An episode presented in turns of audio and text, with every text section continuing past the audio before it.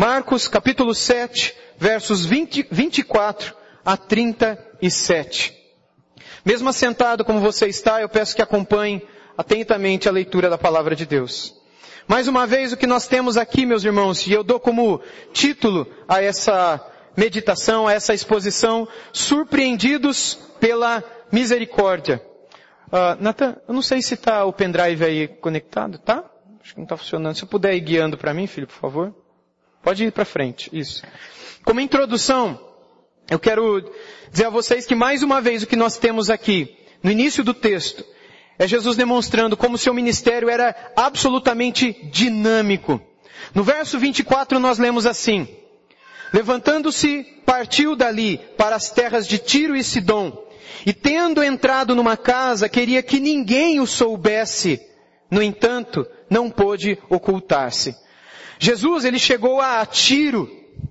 O texto nos apresenta isso. E essa cidade não era uma cidade de Israel. Era uma cidade estrangeira. E é curioso que por poucos dias ou semanas apenas, Jesus esteve fora das fronteiras de Israel, pregando a gentios, pregando a estrangeiros. Foi ele mesmo quem disse no, anteriormente, vai dizendo o texto de hoje, que ele não veio para os estrangeiros, mas para os da casa de Israel. Embora esse evangelho seria espalhado por todo o mundo, mas curiosamente, ele não ficou só em Israel. E esta é uma passagem na qual nós vemos o Filho de Deus fora das extensões de Israel. Mais uma vez, a gente já ouviu quando ele nas terras de Gadara uh, expulsa aqueles demônios daquele jovem gadareno e ali realiza missão. E aqui mais uma vez, essa cidade, que também era uma espécie de reino, a cidade de Tiro, Tiro e Sidom, se eu não me engano tem um mapa aí agora logo em seguida, pode pôr fazendo um favor? Só para vocês entenderem, meus irmãos, ah, aqui mais abaixo, nós temos a, o Mar da Galileia, onde fica Cafarnaum, Betsaida e outras cidades onde Jesus costumava estar. Lá em cima um outro lago menos conhecido e o Monte Hermon, do qual desce o Rio Jordão que vai lá para baixo. Mais aqui ao norte nós temos Tiro e Sidom lá em cima e depois Cesareia de Filipe. Esse é o trajeto que Jesus fez nessa porção que estamos lendo. Nós vamos ler Jesus chegando até aqui hoje. Agora ele está aqui em Tiro. Alguns dos reis de Tiro fizeram aliança com os reis de Israel. Por exemplo, na época de Davi, ele fez aliança com o rei de Tiro. Salomão, seu filho, fez também. Muito tempo depois, quando o reino de Israel estava dividido, um outro rei fez uma aliança perversa com o rei dessa região, o rei Acabe. Na ocasião quando filho, a filha de um dos reis dessa região, chamada Jezabel, acabou se casando com ele e veio morar em Israel e trouxe Baal, a divindade, o falso deus Baal, que se tornou o maior deus em Israel. Foi a época mais terrível da história do povo de Deus, quando eles abandonaram totalmente a adoração a Deus e entregaram-se à adoração a Baal, Tiro e Sidom. E dessa região vinha muito material para Israel. Material de, em termos de madeira, material que estava relacionado a artesanato, artesãos inclusive profissionais. Israel de certo modo dependia dessa região. E os cidadãos de Tiro vinham, viam em Israel uma fonte de lucro, porque eles sabiam que os israelitas dependiam deles para algumas coisas. E os israelitas de, sabiam que dependiam de Tiro para muitas coisas também, dos cidadãos dali. E em Tiro Jesus entrou na casa de alguém. A gente não sabe direito quem. E ele queria um pouco de privacidade, é isso que a gente leu no texto há pouco. E como a gente vai ver nos versos seguintes também, versos 25 e 26. Veja. Porque uma mulher cuja filhinha estava possessa de espírito imundo, tendo ouvido a respeito dele, veio e prostrou-se-lhe aos pés. Esta mulher era grega, de origem ciro-fenícia, e rogava-lhe que expelisse de sua filha um demônio. Ou seja, é um pedido como o de qualquer outra mãe israelita. Ela não foi a primeira mulher, a primeira mãe que chegou para Jesus e pediu pela filha dela, ou pelo filho. Muitos outros pais e outras mães fizeram pedidos assim também anteriormente. E o que nós encontramos aqui, pode ser, pode ir o próximo slide, ela veio e imediatamente caiu aos pés de Jesus, conforme um comentário uh, de um estudioso. E este ato de prostração foi uma revelação de sua humildade, de sua reverência, submissão e ansiedade. Uma ansiedade até aqui santa, porque testemunhava de uma expectativa com relação ao socorro de Deus. Não era uma ansiedade nesse momento pecaminosa, porque a ansiedade pode se tornar um pecado, mas não nesse momento aqui. Jesus que havia atendido e respondido ao pedido de tantas outras pessoas, poderia atendê-la também. Perceba que a fama de Jesus já tinha chegado ali. Em Marcos 7, 27 nós lemos o seguinte, mas Jesus lhe disse, olha que resposta dura. Deixa primeiro que se fartem os filhos, porque não é bom tomar o pão dos filhos e lançá-lo aos cachorrinhos. Que resposta, não é? Surpreendente. Em princípio, parece que a resposta de Jesus é cheia de preconceito e falta de amor. Mas o que Jesus quis dizer a ela foi simplesmente o seguinte. E ela entendeu isso, por isso que ela não ficou revoltada. Numa casa, é como se Jesus dissesse o seguinte, quando os pais distribuem a comida, primeiro os filhos comem, para só depois os que não são filhos, inclusive os animais, possam comer também. E ela não se sentiu ofendida porque naquela época era comum que as mulheres, junto dos animais e das crianças, fossem consideradas uma espécie de subcategoria na sociedade. Embora Jesus quebrou totalmente disso, e ele estava por fazer isso aqui também. O texto não termina nesse verso. Então, o que nós vemos é o seguinte, se o pai dá comida, primeiro, a um cachorro de estimação, para só depois alimentar o seu filho, isso deveria ser visto como uma exceção, porque nenhum pai faria isso direto. Ou como um grande privilégio, talvez. Como, por exemplo, um visitante que é servido primeiro, depois os da família. E embora Deus seja rígido nas suas regras, e Ele ah, tenha estabelecido que seria assim, primeiro, os judeus receberão da minha palavra, da minha cura, da minha libertação. Ele disse isso no início do ministério dele.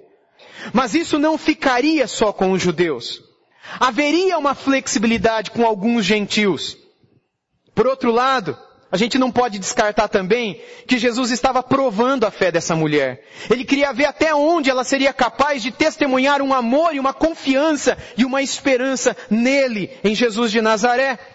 E o Senhor não prova a quem não é capaz de suportar a prova. A palavra de Deus deixa claro isso também para nós. Quando o Senhor é duro, quando Deus lança uma provação para alguém, é porque ele sabe que esse alguém é capaz de passar por aquilo. Veja o texto lá de 1 Coríntios 10, 13, um texto muito conhecido na Sagrada Escritura, que nos diz justamente isso. Não vos sobreveio tentação que não fosse humana, mas Deus é fiel e não permitirá que sejais tentados além das vossas forças. Pelo contrário, juntamente com a tentação, vos proverá livramento de sorte que o possais suportar. E a palavra tentação e provação, ela é intercambiável nesse contexto aqui. Ela poderia ser substituída pela própria palavra provação aqui sem nenhum problema etimológico, linguístico. É, seria a mesma coisa nesse caso aqui, embora algumas pessoas consigam enxergar a diferença, mas originalmente não há. As palavras de Jesus para a mulher Ciro Fenício aqui, Fenícia, aquela mulher do texto de Marcos, foram duras, muito duras, mas elas foram uma prova. E provas são duras. E de uma prova, meus irmãos, ou nós saímos aprovados, ou nós saímos reprovados. Você tem passado por provas na sua vida? Para para pensar na sua vida. Ou você não tem passado por provação nenhuma, tribulação nenhuma, dificuldade nenhuma, tentação nenhuma. Diante de uma prova, ou nós saímos aprovados, ou saímos reprovados. E como os pastores da igreja primitiva diziam, como por exemplo, Orígenes de Alexandria, um homem de Deus da cidade de Alexandria, no Egito do século 3, certa vez ele escreveu que diante de uma provação, ou nós saímos mártires, ou nós saímos idólatras. E ele disse isso principalmente no contexto do martírio, quando diante da tentação, da provação de negar o nome de Jesus para poder ficar vivo, ou ele sairia mártir diante daquela prova, ele morreria, ou ele sairia um idólatra, porque ele colocou alguma coisa no lugar de Deus na vida dele. Quando eu estou diante de uma tentação é a mesma coisa. Quando você e eu estamos diante de uma prova, de uma tentação, ou a gente vai sair daquela tentação reprovado porque a gente caiu na tentação, ou a gente sai aprovado, aprovado. Porque a gente não cedeu à vontade da nossa carne, do nosso olho, do nosso ouvido, da nossa boca, da nossa mente. A gente se esforçou, a gente lutou, a gente disse não, e então a gente saiu aprovado. Mas se a gente foi reprovado, a gente saiu como idólatra. Porque mesmo diante de uma palavra do Senhor, de que nós não deveríamos ceder àquela tentação, nós substituímos o Senhor pelo prazer da tentação. Todas as vezes que você coloca algo no lugar de Deus, isso é idolatria. Idolatria não tem nada a ver com ter imagem de gesso, de pedra, de ouro, de... e isso pode ser uma idolatria também. Mas veja, isso é apenas uma, uma faceta muito pequenina da idolatria. A grande idolatria, como o profeta Ezequiel tão bem escreveu, é aquela que está dentro do seu coração e do meu coração e que nossos olhos não podem ver. Aquela idolatria Aquela idolatria do, do, da pedra que tem olho não pode ver, tem boca não pode falar, tem mão mas não pode apalpar, tem pé mas não pode andar, porque neles não habita vida, e aqueles que o adoram e os fazem se tornam como eles, como escreveu o profeta Isaías, o profeta Jeremias e também os Salmos, é uma idolatria apenas. Mas todas as vezes que você coloca alguma coisa no lugar que deveria ser de Deus na sua vida, o prazer que Deus daria a você, e você substituiu o prazer em Deus por um prazer numa tentação, isso é idolatria. E diante dela, você não saiu um Marte, você saiu um idólatra. Mas quando você diz não para uma tentação, você morre para a tentação, você morre para a sua vontade, você morre para o mundo, e todas as vezes que você assim o faz, você se torna um mártir. Um verdadeiro mártir de Cristo Jesus nessa terra. Não mais um mártir do tempo vermelho, quando derramávamos o sangue pela nossa fé, mas um mártir do martírio branco, como os, os irmãos da igreja primitiva também chamavam a partir do século IV. O martírio branco.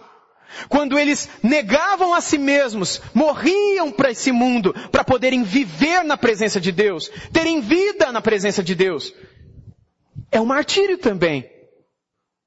As palavras de Jesus para aquela mulher foram duras. Mas Jesus queria prová-la. E provas não são fáceis, e a dessa mulher certamente também não o foi. Na continuação do texto de Marcos 7, no versículo 27, nós lemos assim: Mas Jesus lhe disse, deixa primeiro que se fartem os filhos, porque não é bom tomar o pão dos filhos e lançá-los aos cachorrinhos. Veja, Jesus está garantindo a ela que depois haveria uma bênção para os gentios para os estrangeiros. Mas que ainda não era hora.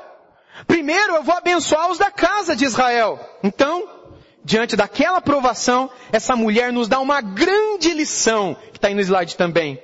Diante da aprovação, é quando nós somos chamados, pode para o próximo slide. Diante da aprovação, é quando somos chamados a amar mais e confiar que o amor de Deus é suficiente para nos socorrer. Aquela mulher estava diante de uma prova. E diante de uma prova, ou você chuta o balde, fica com raiva e foge de Deus, ou você decide amar mais a Deus e confiar que Ele estará ao seu lado no meio daquela prova. E é isso que te faz alguém aprovado diante de Deus. Aquela mulher confiou em Deus, mesmo Jesus dando aquelas palavras duras para ela, duras para ela. E por isso ela recebeu o que buscava. Veja os versos 28 e 29. Ela, porém, respondeu: Sim, Senhor, mas os cachorrinhos, debaixo da mesa, comem das migalhas das crianças. Então lhe disse: Por causa desta palavra podes ir o demônio já saiu de tua filha. Sim, Senhor, mas até os cachorrinhos comem dessas migalhas que caem da mesa do Senhor. Aquela migalha, aquele farelo que caiu do pão, aquele arroz que caiu da boca daquela criança. Os cachorrinhos vêm, depois come tudo no chão. Dá-me migalhas, dá-me grãos, dá-me farelos, um pouco de tuas mãos é suficiente para saciar a minha alma. O pouco que vem de ti alimenta o vazio do meu ser. Ela creu em Cristo Jesus com toda a alma dela. Ela confiou que só um pouco do amor de Deus por ela e pela filhinha dela que estava possessa e estava debaixo de opressão espiritual já eram suficientes para abençoá-la. Quanta fé, irmãos, quanta fé envolvida em poucas palavras E com essas poucas palavras, ela demonstra as três grandes virtudes cristãs. A fé, a esperança e o amor. Estas três, que talvez sejam as maiores virtudes cristãs, as maiores virtudes que você poderá nutrir ao longo da sua vida e lutar para vivê-las, ela demonstrou aqui. A fé em Cristo, cujo amor é maior que a mente humana possa entender. Ela estava entendendo o amor de Jesus? As palavras de Jesus manifestavam algum tipo de amor? É lógico que não. Mas ela teve fé. Esperança em Cristo como quem não a desapontaria. Mesmo diante de uma prova, ela decidiu continuar a esperar e crer que no Filho de Deus há amor suficiente para dar a ela tudo o que ela precisa: fé, esperança e por fim, amor. Amor por Cristo, como aquele que, mesmo falando a verdade dura, não deixou de falar de um jeito que ela se sentisse amada. Porque eu não acredito que Jesus tenha falado com ela de uma maneira que não seja amorosa. No versículo 30 nós lemos o seguinte.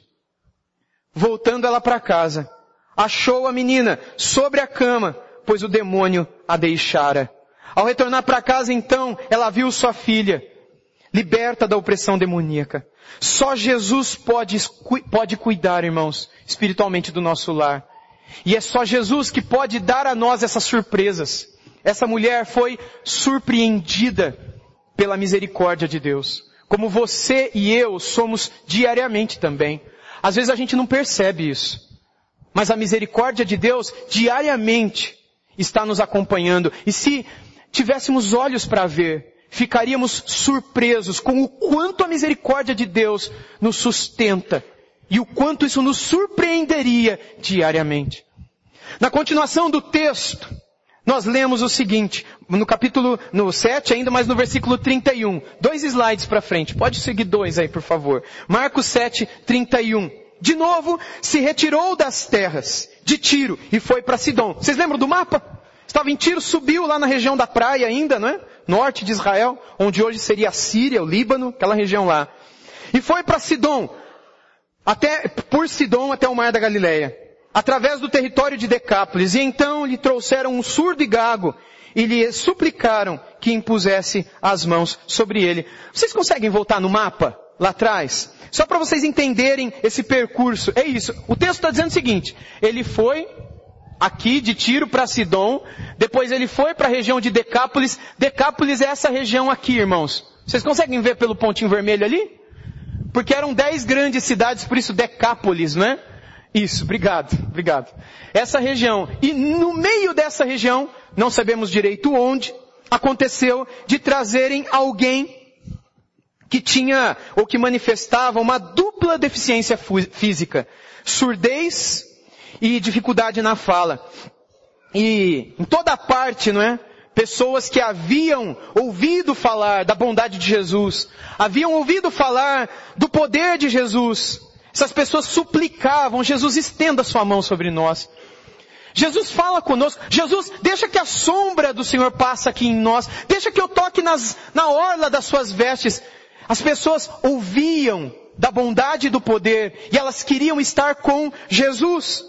Volte agora no texto bíblico, por favor, a partir do verso 33, me acompanhe, do 33 ao 36. Jesus, tirando-o da multidão, à parte, pôs-lhe os dedos nos ouvidos e lhe tocou a língua com saliva. Depois, erguendo os olhos ao céu, suspirou e disse, Efatá, que quer dizer, abre-te. E abriram-se-lhe os ouvidos, e logo se lhe soltou o empecilho da língua, e falava desembaraçadamente. Mas lhe ordenou que a ninguém o dissessem, contudo, quanto mais recomendava, tanto mais eles o divulgavam. Ou seja, de um modo bem inusitado, assim como foi lá em Tiro, agora nessa região de Sidom e Decápolis, agora Jesus cura um homem. E pelo versículo 32 e 33, a gente sabe que tinha uma multidão naquele momento.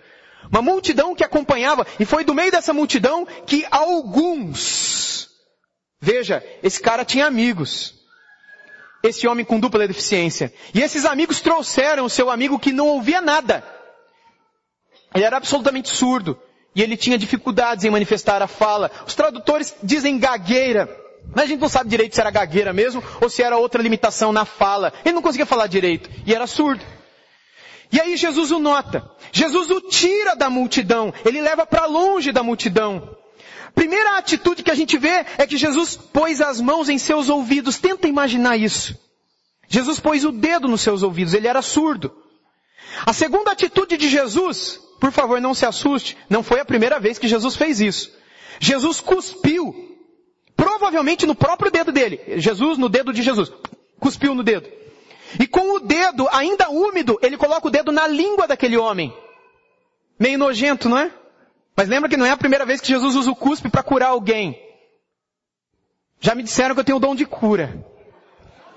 Mas eu nunca experimentei. Nem vou. É brincadeira, gente. Mas assim ele fez. E enfim, Jesus colocou o dedo ali, na língua daquele homem, e enfim, os mesmos dedos, os mesmos dedos, que tocaram os ouvidos e a língua daquele que tinha problemas com a audição e com a fala, trouxeram cura. E os ouvidos se abriram. E ele passou a ouvir tudo. Você já viu vídeos de pessoas que colocaram algum aparelho intra-auricular que permitiu a eles pela primeira vez ouvir, crianças inclusive? Esses tempos atrás eu assisti um vídeo de uma criança, de um menininho, bem pequenininho, e que pela primeira vez ele colocaram aquele aparelhinho, e aí ele ouviu a voz da mãe, e aquele bebê estava meio agitado, meio choroso, e ele abriu um sorriso. E ele, vocês viram esse vídeo já? Divulgam, eles no, divulgam constantemente ele no Facebook. Porque para aquele que nunca ouviu, poder ouvir o som que sai dos lábios de pessoas que o amam é algo simplesmente maravilhoso. Você consegue imaginar esse homem, que provavelmente era um senhor, primeira voz que ele ouviu na vida dele foi a voz de Jesus. E aí, ele que não conseguia falar, o texto diz que ele falava desembaraçadamente. Você já conheceu gente que para parar, você tem que pedir para parar de falar, não para de falar? Vocês atrás, conversando com uma irmãzinha da nossa igreja, que foi recentemente recebida como membro, ela está aqui entre nós. Ela falou, meu pastor, eu gosto de falar, falar, falar, falar, falar, meu marido não fala muito, mas eu gosto de falar. Esse homem ficou assim, é óbvio. Ele nunca fala, nunca havia falado. E de repente agora, ele poderia, podia soltar a língua. E Jesus chega para ele e fala, não é para falar para ninguém que eu fiz isso. Foi a primeira coisa que ele fez. A gente já sabe por textos anteriores, não é?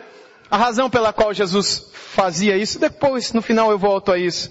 Só os dedos de Jesus podem curar. Os mesmos Deus que criam, os mesmos dedos do mesmo Deus, com a mesma voz que criou os céus e a terra, porque é isso que a Bíblia diz no Evangelho de João capítulo 1 e em Gênesis capítulo 1.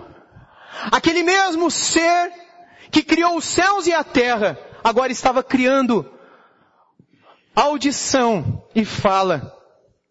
E aí a terceira atitude, dedo no ouvido, cuspe no dedo, dedo na língua. Que cena. Jesus olha para o céu, porque só de lá poderia vir a resposta. Possivelmente Jesus fez uma pequena oração, como aquela que ele fez ao ressuscitar Lázaro. E aí então a quarta atitude do texto foi Jesus dizer uma só palavra, uma palavra aramaica, efatá, efatá, Abre-te, abre-te. É uma ordem. Se abra. E com uma palavra, Jesus recriou saúde naquele homem. E ele imediatamente passou a ouvir e a falar sem nenhum embaraço. E no verso 36, o verso 36 nos apresenta, mais uma vez, o pedido de Jesus de não divulgar para ninguém aquilo que poderia antecipar a sua condenação. Porque é isso que aconteceria. À medida que mais e mais gente falasse que havia sido curado, o Cordeiro de Deus estava ali, é o Messias, e uma grande multidão começasse a aclamá-lo como Messias, os, os caras iam matá-lo. E foi o que aconteceu quando ele entrou em Jerusalém, no domingo anterior, ao domingo de Ramos, como a gente chama hoje, né? Domingo anterior da sua crucificação, todo mundo dizendo, Osana, bendito é o que vem em nome do Senhor, reconhecendo ele como Messias. Para quê? Não levou cinco dias para os principais dali de Jerusalém arrumarem um jeito. Na sexta-feira ele estava crucificado. No domingo ele estava ressuscitando. E hoje comemora-se 50 dias após essa ressurreição. O dia de Pentecostes. Por isso hoje muitas igrejas comemoram o domingo de Pentecostes. Porque 50 dias após a Páscoa e a ressurreição do nosso Salvador, foi quando o Espírito Santo desceu sobre a sua igreja e eles passaram a viver de fato como igreja na presença de Deus. Aquela mesma vida, com aquele mesmo fervor e aquela mesma alegria que um dia encheu o coração daquela mulher Ciro Fenícia, com aquela fé simples mas poderosa, e daquele homem que não era nada na sociedade surdo e praticamente mudo, e que agora não parava de louvar e de se alegrar e de divulgar para onde fosse o poder de Deus. Eu quero concluir, meus irmãos. E na conclusão do texto, nós vemos que as pessoas se maravilhavam com Jesus. A gente vê entusiasmo no meio da multidão. Se eu tivesse lá, eu também ficaria entusiasmado. Admiração. Muitos novos seguidores. Jesus espalhava a vida por onde ele passava. Quando ele estava nesse mundo, aonde ele passava e as pessoas o viam e o ouviam e o tocavam, essas pessoas experimentavam uma vida. E mais do que cura, Jesus sinalizava esperança e amor.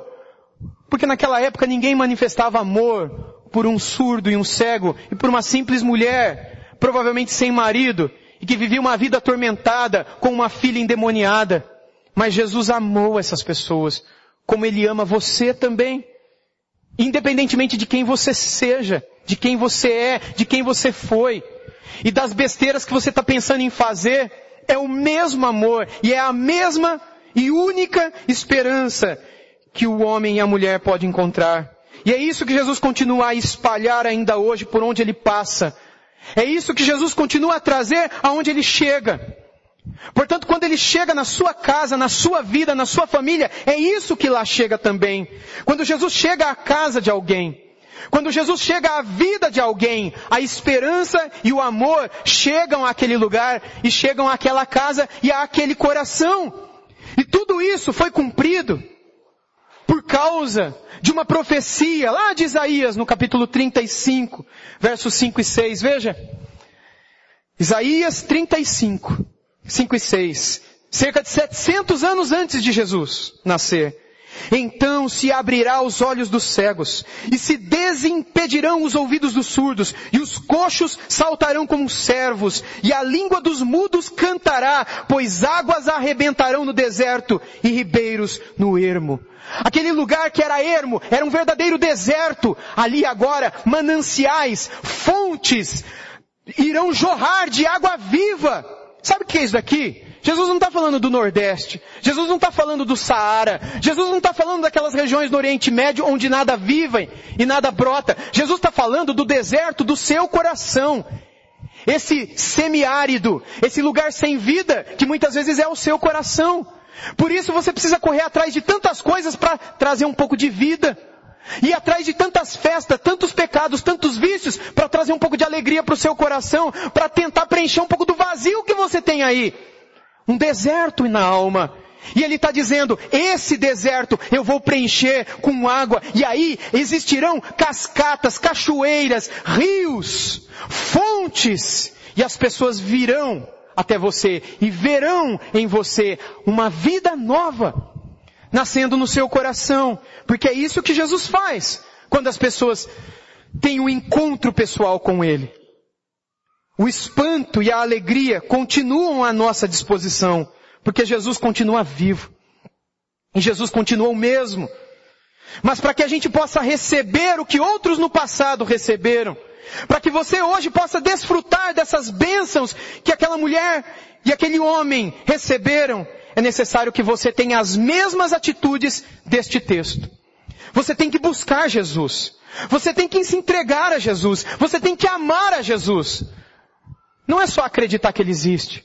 Essa mulher acreditava que Jesus existe, por isso que ela foi até Ele, mas acreditar não mudou nada na vida dela. Aquele surdo e mudo, provavelmente por meio de sinais, sabia de um homem que podia curar. Seus amigos o levaram até Jesus, mas saber de Deus, crer em Deus não muda nada. Se esse crer, se essa fé não vier acompanhada de uma genuína, de um genuíno arrependimento dos seus pecados, de uma entrega, de algo que seja preenchido pela fé inabalável no meio das tribulações, a esperança De que só nele você vai encontrar tudo que você sempre procurou. E vida, e amor. Não dando mais o seu coração para nada que um dia você dava. Não permitindo que coisas que um dia você achou que preencheria sua alma, agora é só Jesus. E você se entregará a Ele. Fé, esperança e amor. Essas três atitudes, unidas ao arrependimento, farão com que do seu coração também possa brotar e jorrar fontes de água viva. Que o Senhor nos ajude a assim amá-lo e buscá-lo com todo o nosso coração. Que o Senhor nos ajude, porque você não encontrará em outro lugar vida semelhante.